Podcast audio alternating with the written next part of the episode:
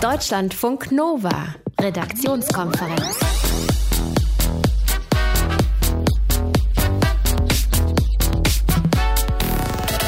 Da hauen von Storch und Weidel Tweets raus, die gelöscht bzw. gesperrt werden. Und danach rufen sie Zensur! Zensur! Das neue Netzwerkdurchsetzungsgesetz ist dafür da, um uns armen AfDler zu zensieren. Relativ einfach zu durchschauen, diese Taktik am 2.1.2018. Dazu kommt Johannes Döbbelt aus unserem Team, dass äh, bei der Partei ja oft es immer dieses gleiche Vorgehen ist. Was krasses raushauen, zum Beispiel bei Twitter und dann. Ja, und dann wieder zurückrudern und sagen, war alles gar nicht so gemeint, muss man alles interpretieren und wir wurden missverstanden. Wir beide schauen uns die Tweets gleich nochmal genauer an. Ab wann ist der Straftatbestand Volksverhetzung gegeben? Ne? Ja, hat was zu tun mit der, mit der Menschenwürde unter anderem. Also genau das wird da jetzt auch äh, Beatrix von Storch vorgeworfen, dass sie da volksverhetzend war in ihrem aktuellen Tweet. Wir gucken dann mal genau drauf, was sie gesagt hat und warum das tatsächlich wirklich volksverhetzend sein könnte. Und dann schauen wir heute Abend auch auf die Proteste im Iran, weitere Tote und heute hat sich auch der Ayatollah zu Wort gemeldet. Wir fragen nach bei unserer Korrespondentin für die Region, wie sich die Lage entwickelt. Am Mikrofon Ralf Günther, hallo.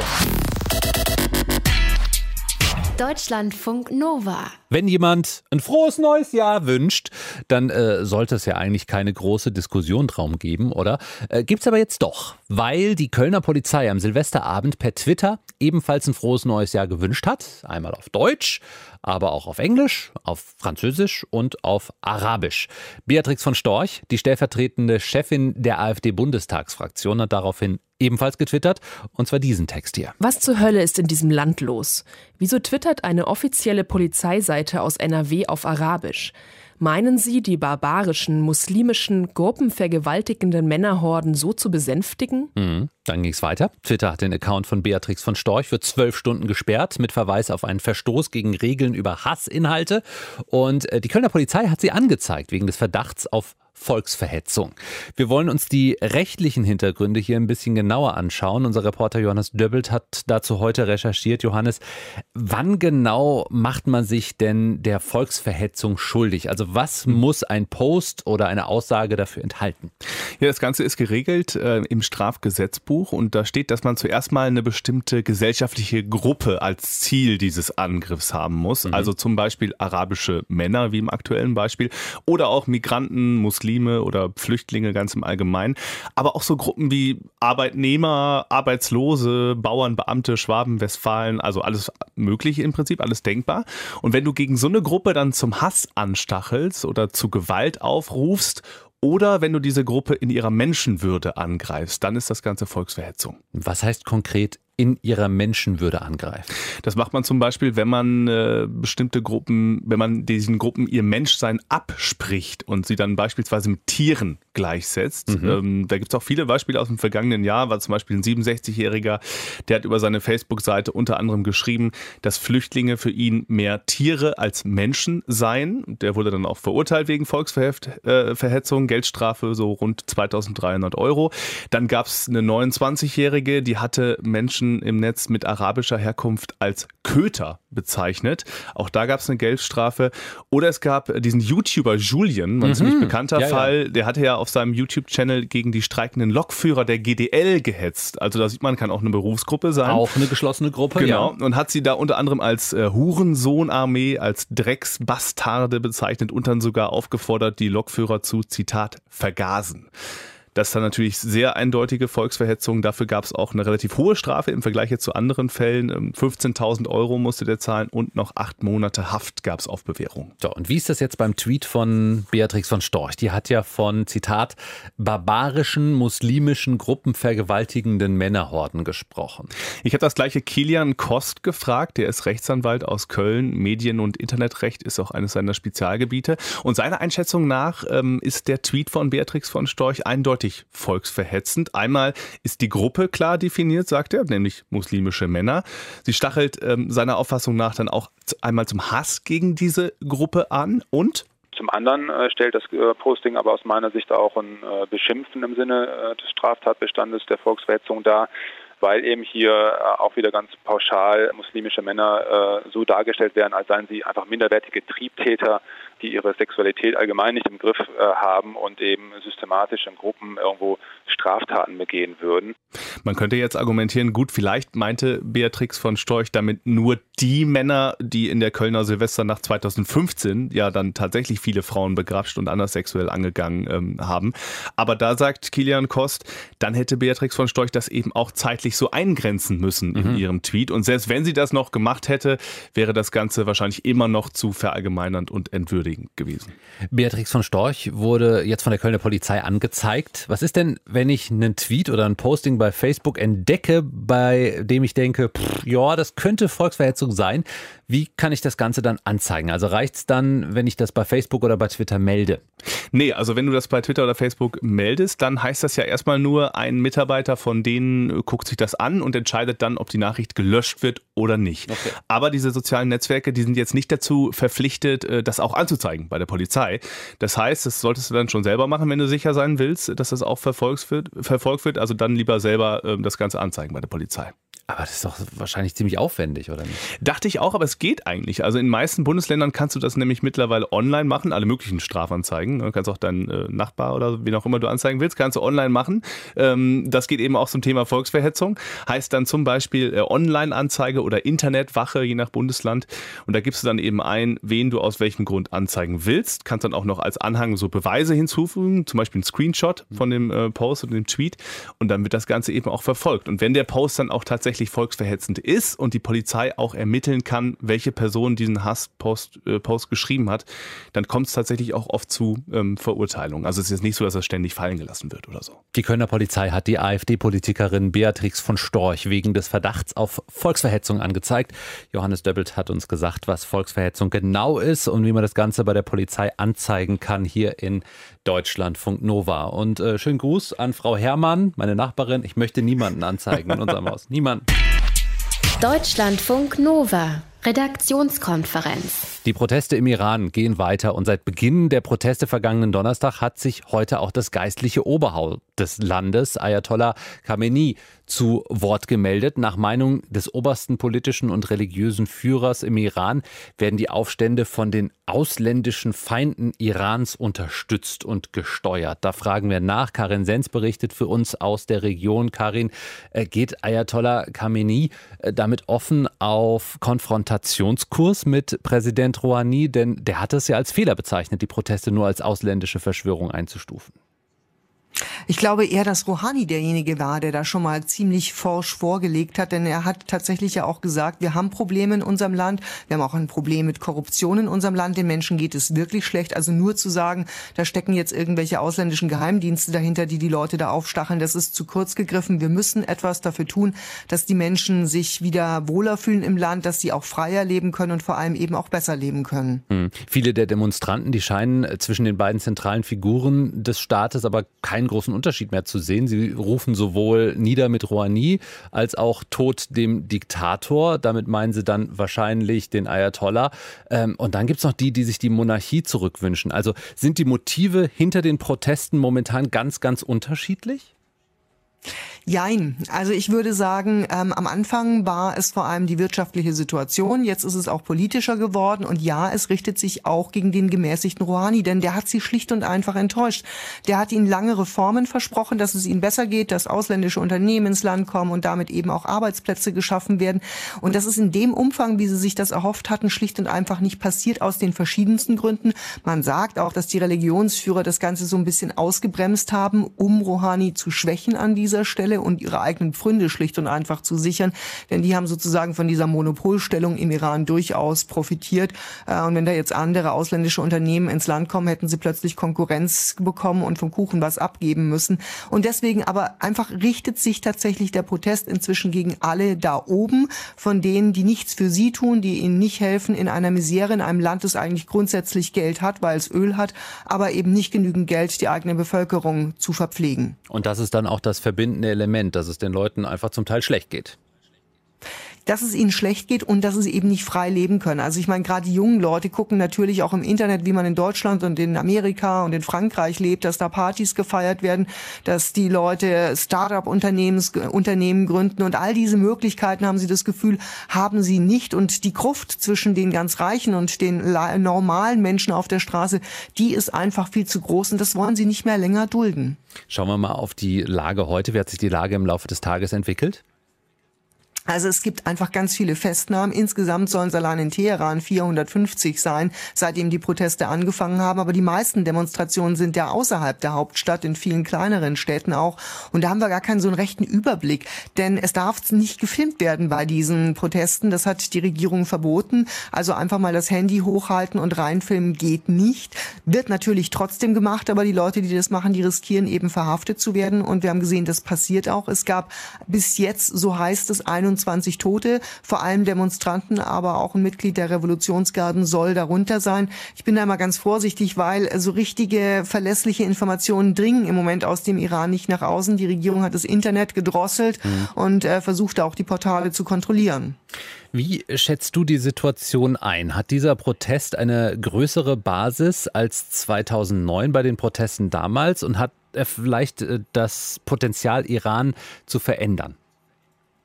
Also die Basis ist auf jeden Fall mal eine andere. Wir hatten damals vor allem Intellektuelle und vor allem in der Hauptstadt Teheran und jetzt ist es so, dass da sehr viele einfache Menschen auf die Straße gehen. Es gibt keinen so einen rechten Anführer, aber das heißt auch, dass die Führung nicht einfach irgendwie drei Leute verhaften kann und damit sind die Proteste beendet. Die Basis ist sehr breit. Ich habe inzwischen schon ja gelesen, die Rede vom iranischen Frühling angelehnt an den arabischen Frühling. Hm, ich weiß nicht so richtig, ob wir schon von so einer Dimension bei den Protesten reden können. Einen Überblick zu bekommen, ist einfach unglaublich schwer. Sind da nur ein paar hundert auf der Straße? Sind da Tausende auf der Straße? Sind es nur ein paar, paar Städten Demonstrationen oder ist es tatsächlich landesweit in sehr vielen Städten? Diese Informationen, die müssen wir, glaube ich, einfach in den nächsten Stunden und Tagen nochmal genau sammeln und vor allem auch verifizieren, ob sie aktuell sind und verlässlich. Wir beobachten die Entwicklung also weiter. Korrespondentin Karin Sens über die Proteste im Iran. Auch heute sind dort wieder Menschen aus unterschiedlichen Gründen auf die Straße gegangen. Deutschlandfunk Nova. Redaktionskonferenz. Weißt du, was teuer ist, Johannes? Nee. Es ist teuer, wenn man sich zum Anfang des Jahres im Fitnessstudio anmeldet und dann nicht hingeht. Das ist sehr teuer. Machen aber viele, glaube ja, ich. Ne? Jedes Jahr mhm. werden in Deutschland 512 Millionen Euro von Menschen verschwendet, die nur einmal im Monat ins Fitnessstudio gehen. 512 Millionen Euro und ich war einer davon. Ja. Ich kam auch aus dem Vertrag nicht raus. Das war schrecklich. Mhm. Manchmal kommst du heraus, wenn du wegziehst. Ne? Das ist noch vielleicht eine Option. Ja, damit, ja, aber ich bin nicht weggezogen. Das war mein Problem. Okay. Da musste ich noch ein Jahr warten und es war so ein teurer Vertrag. Aber äh, es gibt noch andere teure Geschichten heute. Hier ist Deutschlandfunk Nova übrigens. 250.000 Euro, das war ein ziemlich teurer One-Night-Stand in diesem Fall im US-Bundesstaat Texas. Da wurde eine 29-jährige Frau festgenommen, weil sie im Haus ihres One-Night-Stands mehrere wertvolle Gemälde zerstört haben soll. Johannes, was ist da genau passiert? Der Mann mit den wertvollen Gemälden, das ist Anthony Busby, 49 Jahre alt. Das ist ein ziemlich reicher und prominenter Anwalt in den USA. Und der hatte eben diese 29-jährige Frau als Date oder als One-Night-Stand, weiß man jetzt nicht so genau, zu sich nach Hause eingeladen in seine Luxusvilla in Houston. Und die Frau hatte aber vorher wohl schon so ein bisschen zu tief ins Glas geguckt, war also ziemlich betrunken, als die beiden schon ankamen an der Villa. Mhm. Und deswegen wollte Busby die äh, laut seiner Aussage dann auch einfach nicht mehr ins Haus mitnehmen und hat äh, gesagt, komm, ich bestell dir einen Uber-Fahrer, fahr wieder nach Hause, schlaf dich aus, aber ich will heute Abend nichts mehr mit dir machen. Hier. Und die Frau wollte dann wahrscheinlich nicht gehen. Nee, die wollte unbedingt bleiben, hat sich dann im Haus versteckt, heißt es, und ist dann auch eben richtig wütend und aggressiv geworden und hat dann etliche Kunstwerke beschädigt und zwar jetzt nicht von irgendwelchen Nachwuchskünstlern, sondern nur so das richtig hochpreisige Zeug. Also zwei Bilder von Andy Warhol waren dabei. Wow. Echt? Also einfach so von der Wand gerissen und soll dann anschließend Rotwein darüber ausgeschüttet haben. Und angeblich hat sie äh, dann noch zwei Skulpturen zerschmettert, die da so rumstanden, und einen Renoir und einen Monet von der Wand geholt. Die wurden aber laut Anthony Busby glücklicherweise nicht beschädigt. Aber trotzdem auch mit dem anderen Zeug, Schadenssumme insgesamt war so laut den texanischen Behörden umgerechnet 250.000 Euro. Was ist mit der pöbelnden Frau passiert? Die wurde festgenommen, ist aber mittlerweile wieder draußen, weil sie die Kaution äh, bezahlt hat. Aber ähm, ja, muss ich dann natürlich sich bald noch einem möglichen Gerichtsverfahren stellen. 250.000 Euro Schaden. Frau in Houston hat es angerichtet. Unter anderem hat sie den Andy Warhol von der Hand, Wand gerissen und soll Rotwein drüber geschüttet haben. Bei manchen Gemälden sieht man das da nicht unbedingt, dass da was passiert ist. Bei ja. dem aber wahrscheinlich schon, bei einem Andy. Ist das Kunst oder hat jemand Rotwein drüber geschüttet? genau. Weißt ja übrigens, äh, wie Salzflecken besonders gut weggehen, ne? Mit Rotwein. Deutschlandfunk Nova. Redaktionskonferenz. 100 Tage ist die Bundestagswahl her. Äh, lass uns noch mal weitere 100 Tage draufschlagen, dann haben wir wahrscheinlich irgendwann eine Regierung hier bei uns in Deutschland. Momentan sind wir ja weiterhin in der Findungsphase. Bei der Jamaika-Sondierung damals, vergangenes Jahr, waren ja alle teilnehmenden Parteien total nah dran an einer Einigung. Alle bis auf die Vertreter der FDP, die dann doch nicht mehr mitspielen wollten. Dann der erhobene Zeigefinger von Buprä, Frank-Walter Steinmeier, liebe gewählte Parteien, kriegt das gefälligst hin, hat er gesagt. Und diese Woche sollen jetzt die Sondierungsgespräche oder sagen wir mal die Prä-Sondierungsgespräche zwischen der Union und der SPD starten. Die SPD, die ja auf keinen Fall mehr eine GroKo wollte. Wir sprechen drüber. Politikwissenschaftler Marcel Solar ist am Telefon. Marcel, ähm, was kommt denn da jetzt? Also es soll diese Woche vor Sondierungsgespräche geben. Warum treffen sich die Parteispitzen vor dem eigentlichen Start der Sondierungsgespräche? Der ist ja am 7. Januar. Äh, warum treffen die sich jetzt nochmal gesondert? Vielleicht einerseits, um, um ein neues Wort des Jahres schon zu schaffen, mit Vorsondierungsgesprächen. Ja. Ähm, es ist vor allem dazu da, um so eine Vorstrukturierung da reinzukriegen. Also nochmal, welche Themen, welche Reihenfolge, ähm, auch solche Sachen, wie gehen wir mit den Medien um, veröffentlichen wir in der kurzen Zeit überhaupt Zwischenstände. Also kurzum eigentlich die Spielregeln, ne? weil das ist ja ein sehr, sehr straffer Zeitplan eigentlich dann vom 7. bis zum 11. zu verhandeln und dann eigentlich am 12. auch schon den Gremien ein Ergebnis vorzulegen. Wer hat denn da jetzt mehr Druck bei dieser zweiten Runde der Regierungsbildung? Angela Merkel, die zeigen muss, dass sie noch Ergebnisse liefern kann und eine stabile Regierung bilden kann? Oder die SPD um Martin Schulz, wenn sie nicht als Buhmann wie die FDP dastehen will? Also ganz am Anfang äh, ist der Druck jetzt definitiv bei Angela Merkel. Ähm, denn eigentlich entscheidet es sich jetzt ob sie weiter Kanzlerin bleiben kann oder nicht. Und äh, wenn das jetzt weitergeht, also ähm, dann wird es, glaube ich, für Martin Schulz ein bisschen schwerer, wenn sie jetzt ein gutes Ergebnis für die SPD daraus verhandeln, vielleicht wirklich in Koalitionsverhandlungen reingehen, äh, dann hat er sicherlich schwerer mit seiner Basis, ähm, die dann ja wirklich davon zu überzeugen, weil die Skepsis ist da größer. Die Union ist ja bekannt dafür, dass man eigentlich ähm, ja, gerne regiert und äh, der Inhalt kommt dann manchmal ein bisschen später. Im Vorfeld der Vorsondierung, da kommen jetzt Vertreter beider Parteien mal wieder mit ersten Forderungen schon daher. Verkehrsminister Alexander Dobrindt will zum Beispiel Sozialleistungen für Asylbewerber generell kürzen, damit es nicht so viel Anreize gibt, nach Deutschland zu kommen. Wieso kann die Politik nicht gerade jetzt mal darauf verzichten, die anderen Lager vorab schon zu provozieren? Das ist eine sehr, sehr gute Frage. Ähm, natürlich kann man da noch mal so ein bisschen ja, sticheln, die Agenda setzen, ein Thema reinbringen, ne, um so eine rote Linie zu ziehen. Aber eigentlich liegt ja jetzt gerade wirklich alles auf dem Tisch. Man weiß um die Situation, man weiß um die Bedeutung der ganzen Sache. Und da würde man sich tatsächlich mal wünschen, dass äh, ja vor allem dann die Leute, die ja nicht unbedingt in der ersten oder zweiten Reihe stehen, ähm, ihre Meinung vielleicht dann auch mal hinter Berg halten. Also es ist äh, schwierig zu sagen, aber das sind so Reflexe, die greifen immer wieder. Und können sich CDU, CSU und die SPD vielleicht sogar eher erlauben, die Sondierungsgespräche dann irgendwann doch abzubrechen? Also eher als damals die Jamaika-Vertreter, weil äh, sich der ein oder andere Politiker mittlerweile auch in einer Minderheitsregierung äh, recht wohlfühlen würde? Sehe ich eigentlich nicht so. Also nee. die Minderheitsregierung wird ja vor allem eher aus Kreisen der SPD gelobt, weil man sich eben diese Tür aufmachen will. Ähm, ich sehe aber eigentlich nach wie vor, wenn das Ganze scheitert, Neuwahlen als wahrscheinlicher und mit jedem Tag, und es sind jetzt 100, äh, es werden jetzt äh, laufend mehr, wird die Fallhöhe einfach größer. Also ähm, die CDU oder die ganze Union scheitert dann schon ein zweites Mal, aber die SPD ist eigentlich auch nicht in der Lage, auf die anderen zu zeigen. Man hängt dann mit drin und man kann auch als SPD Angela Merkel nicht zwingen, eine Minderheitsregierung anzuführen. Das heißt, das ist eigentlich für alle eine schwierige Sache und ich sehe es jetzt nicht unbedingt leichter für die beiden großen Parteien.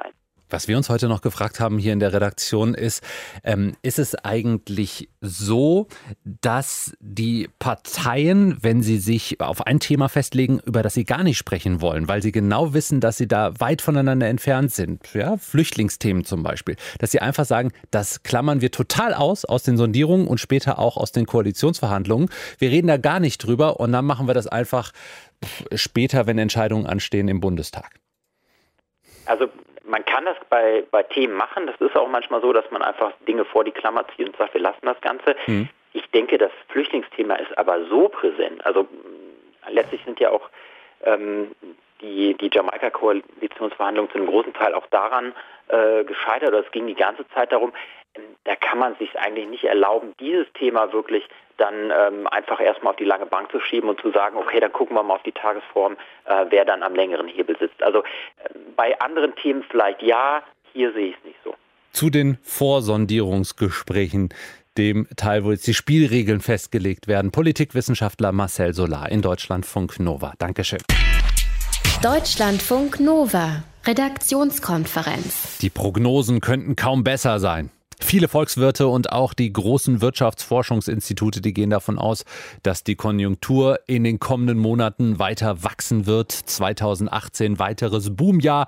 Hier ist Deutschlandfunk Nova. Allerdings gibt es auch Warnungen, dass die Risiken zunehmen, dass das Wachstum bei uns auch einen dicken Knick bekommen könnte. Jörg Brunsmann ist unser Deutschlandfunk Nova Wirtschaftsexperte. Jörg, warum läuft die Wirtschaft bei uns momentan so gut, bitte? Weil es den anderen auch so gut geht. Also die Krise vor knapp zehn Jahren, die wir da hatten, die ist vorbei. Es gibt wirklich kaum noch ein Land auf der Welt, wo die Wirtschaft nicht wächst. Das gilt jetzt vor allen Dingen für die klassischen Industrieregionen, Europa, USA, China. Aber wenn du mal guckst, in so sonst schwierigen Regionen sieht es ganz gut aus. Rumänien, Prognose plus vier Prozent. Russland plus 1,5 Prozent. Brasilien plus zwei Prozent.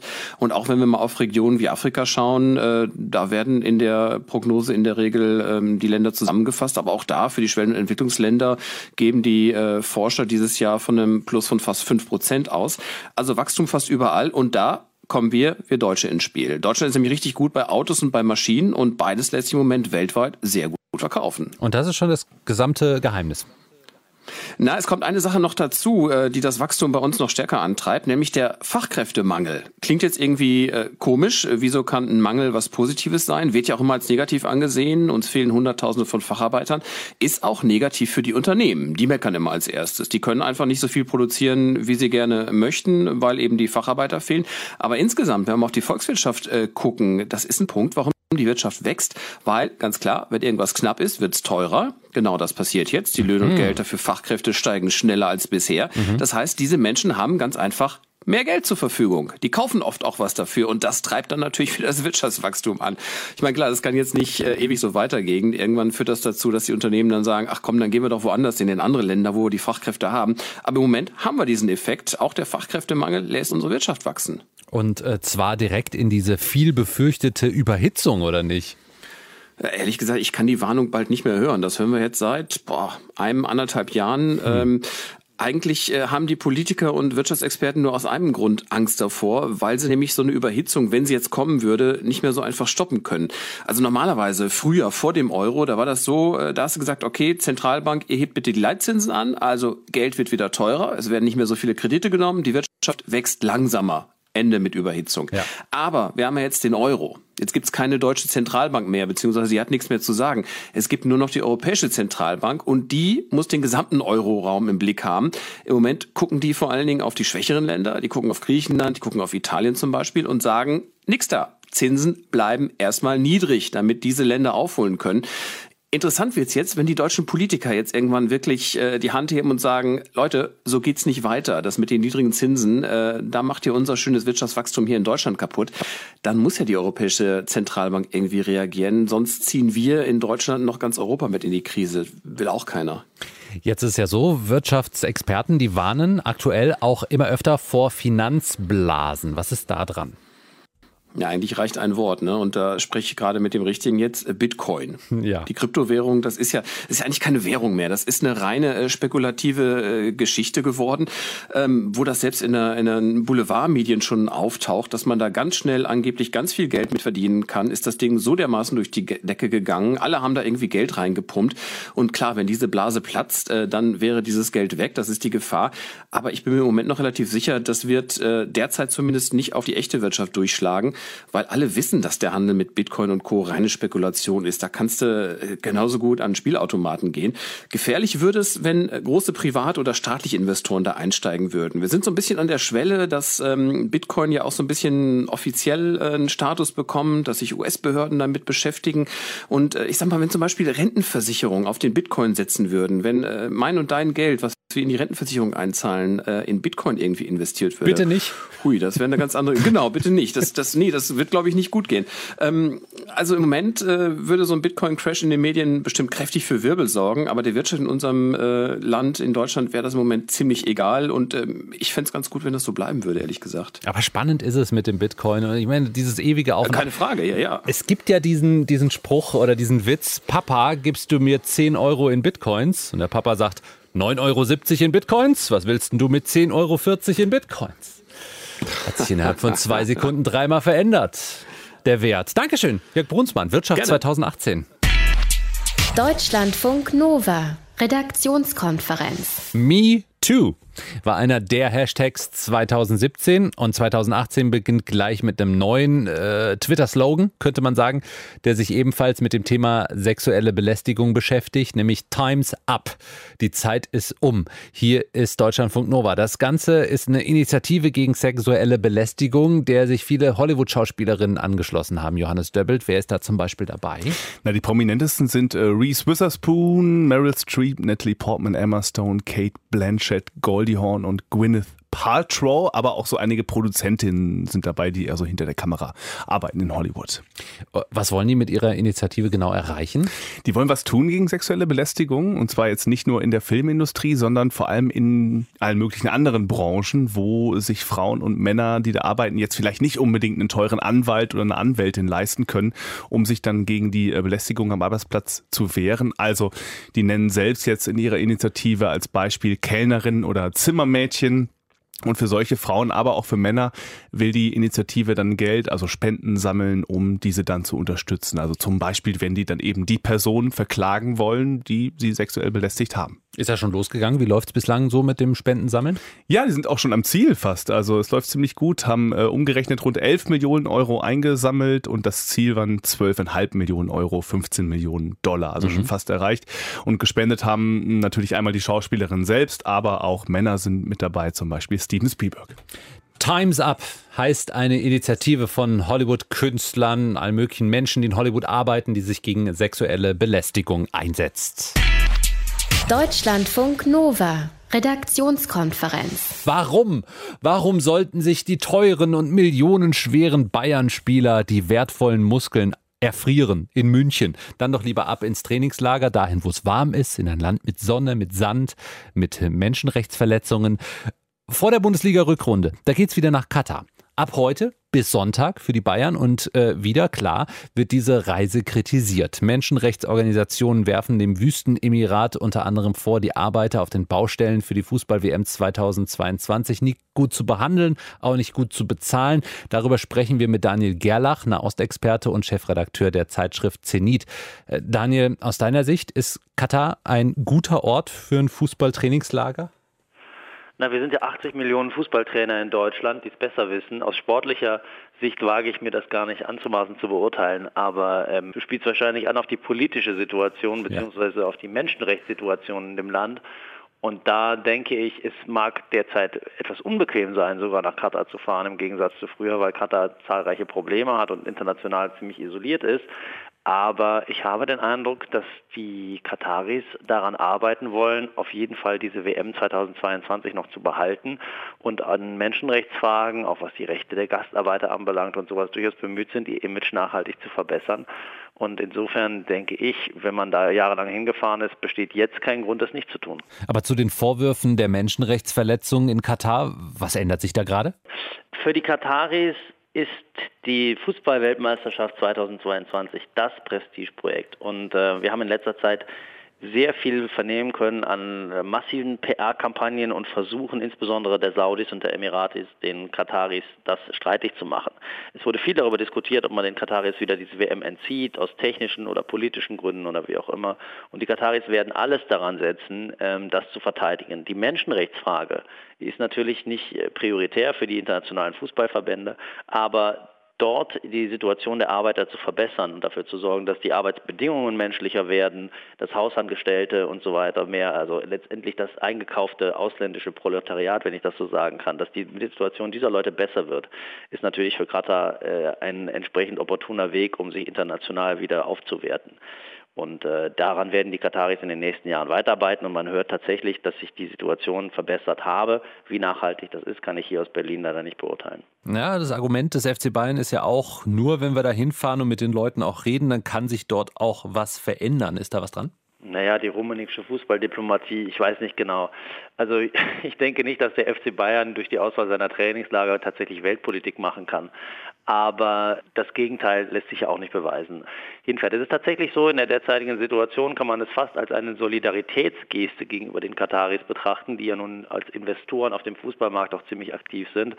Denn äh, insbesondere Saudi-Arabien, auch einige andere Nachbarn, die Vereinigten Arabischen Emirate, haben sich große Mühe gegeben, Katar äh, diplomatisch und politisch zu isolieren. Und das merkt man auch in anderen Bereichen.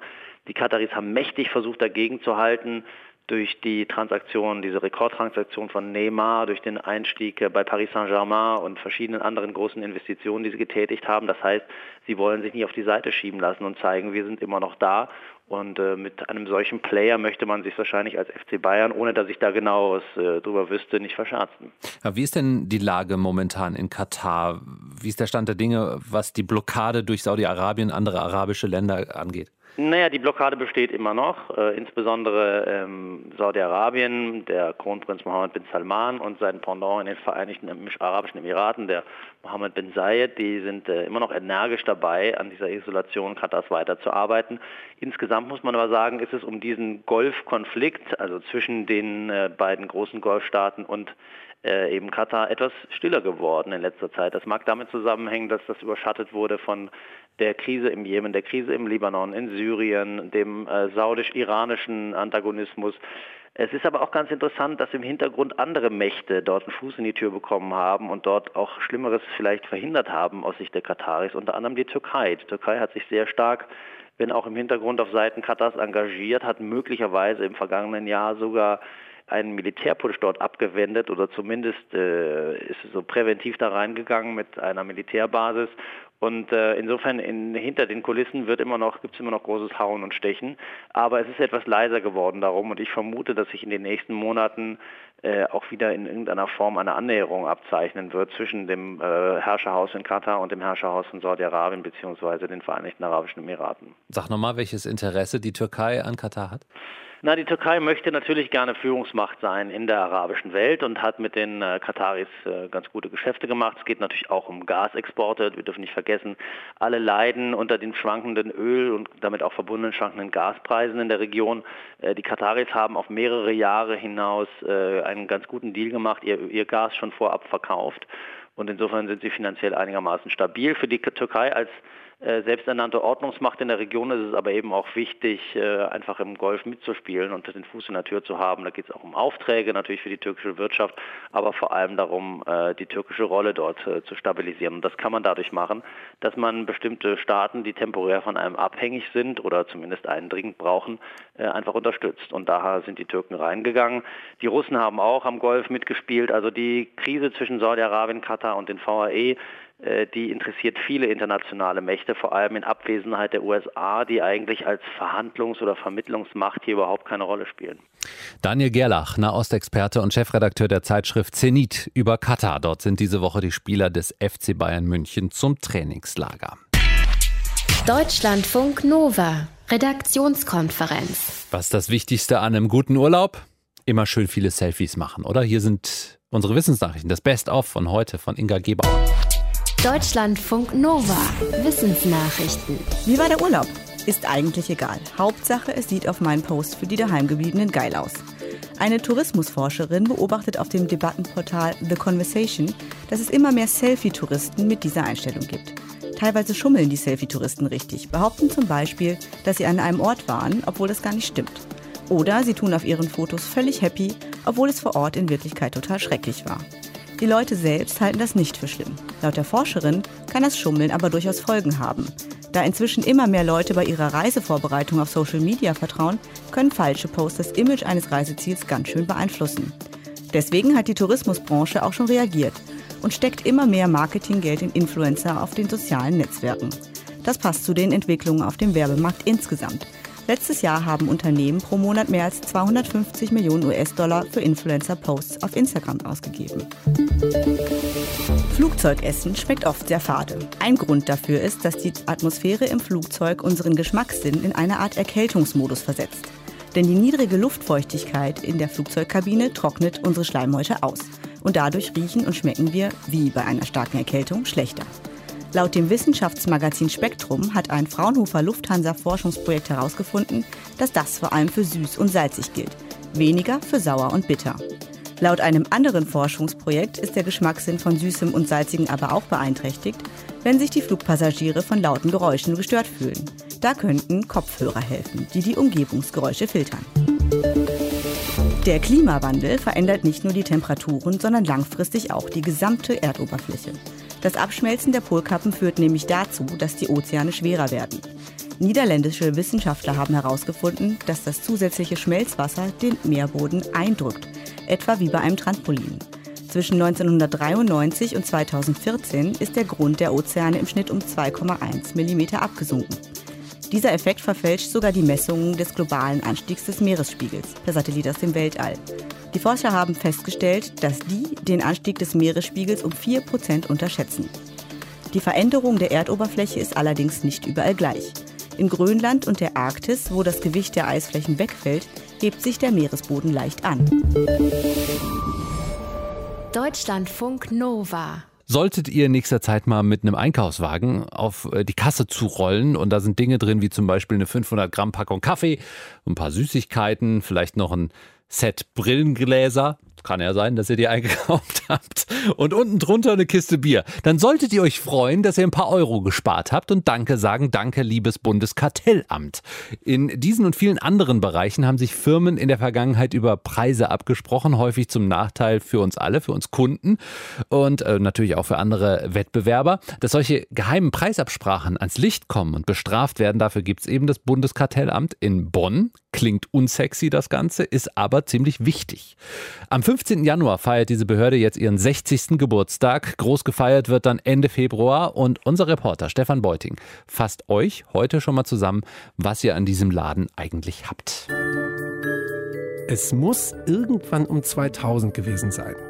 Führende Vertreter von Chibo, Dallmayr, Kraft und Melitta setzen sich zusammen und reden über die Preisgestaltung ihrer 500 Gramm Packungen. Feine Milde, Gala, Onko, Meisterkrönung und sowas.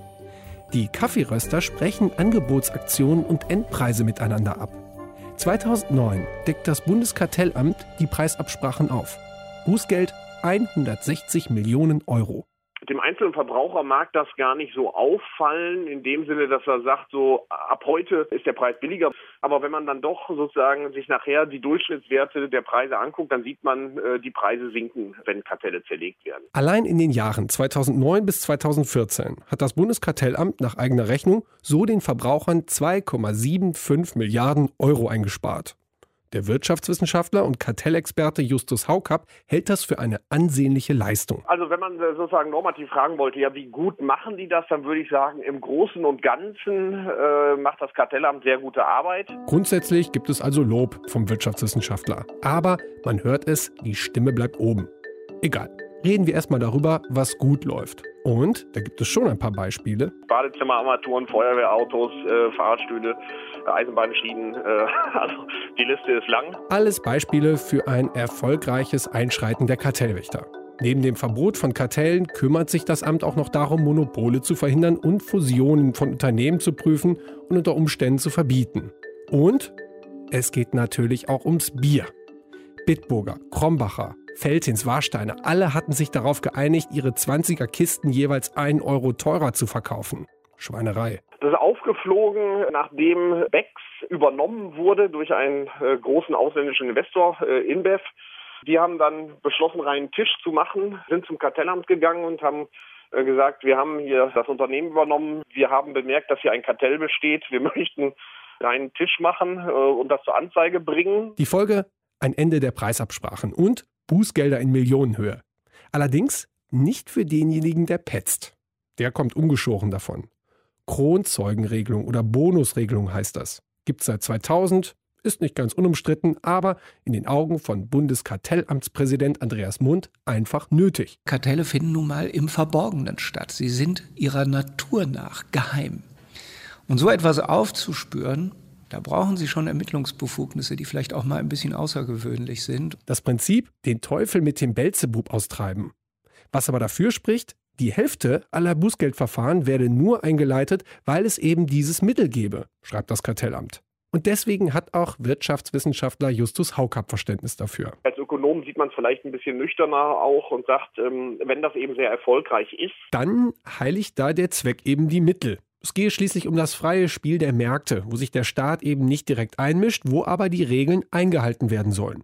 Und in diesem Bild hat die Behörde eine Funktion. Eigentlich soll das Bundeskartellamt nicht mehr sein als ein Schiedsrichter. Und der hat natürlich Ermessensspielräume.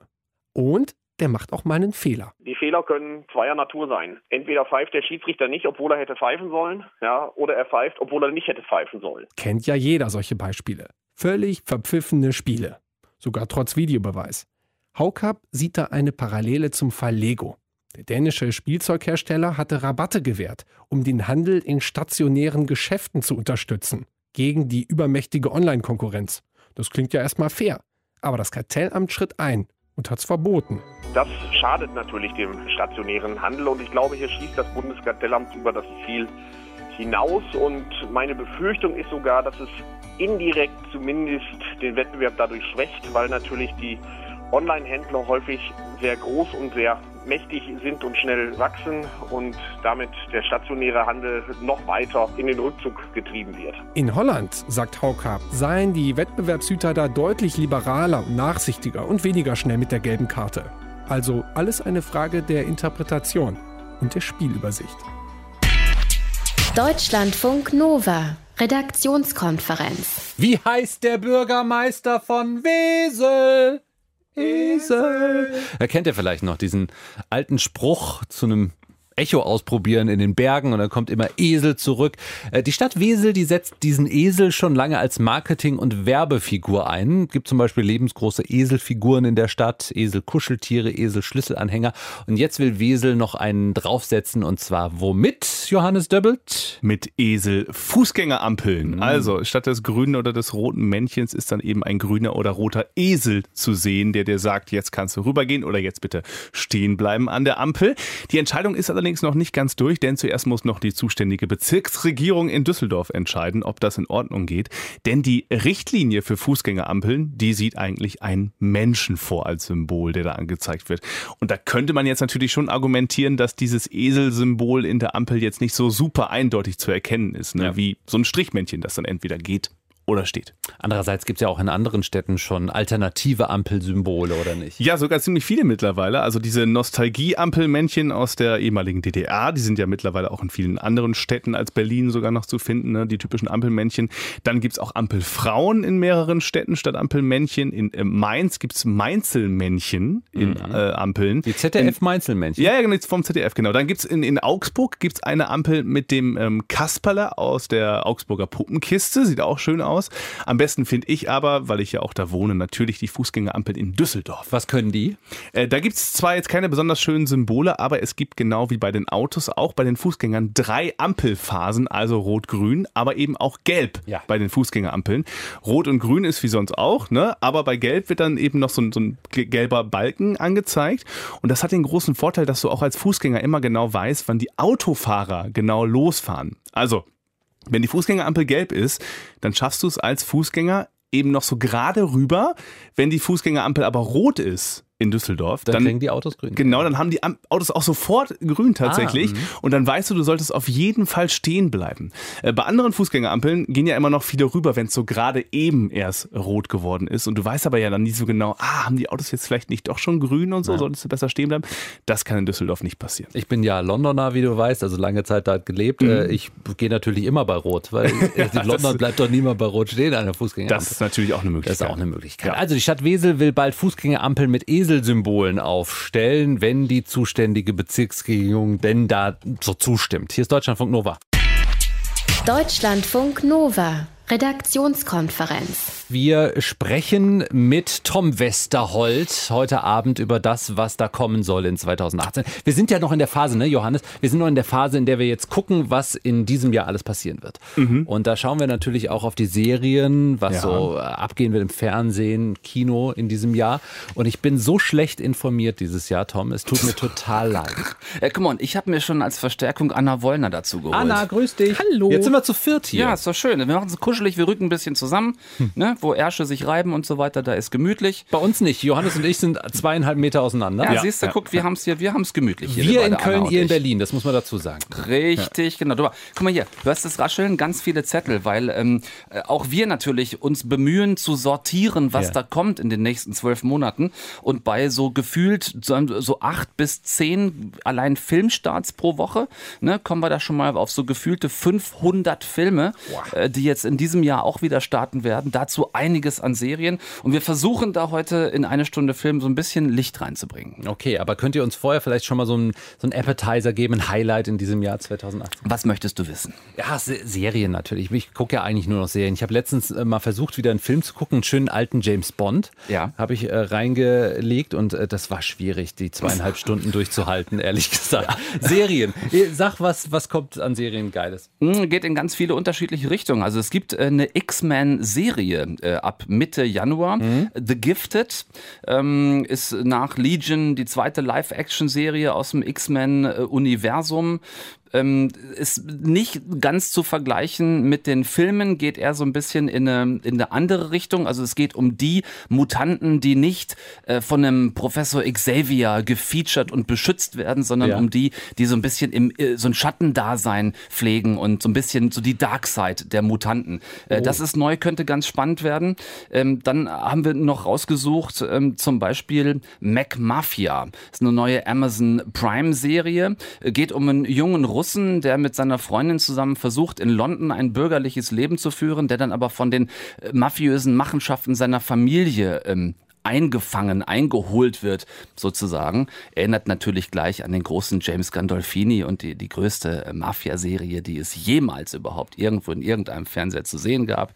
Ob so gut wird oder nicht, können wir auch noch nicht sagen. Und ähm, naja, dann äh, noch ein paar spannende Sachen. Natürlich die Rückkehr von Roseanne dieses Jahr ja. mit Originaldarstellern. Äh, Tatsächlich. Ja, mit, Anna, äh, Anna holt schon Dan, Danny Goodman. Wir, wir waren nochmal Roseanne Barr und dann äh, John Goodman. John Goodman, ja. ja wobei, natürlich. also ich habe das auch gesehen und habe gedacht, wollen wir das wirklich gucken? Und sie ist ja. nicht mehr so dick wie früher, oder? Der hat ein bisschen abgenommen.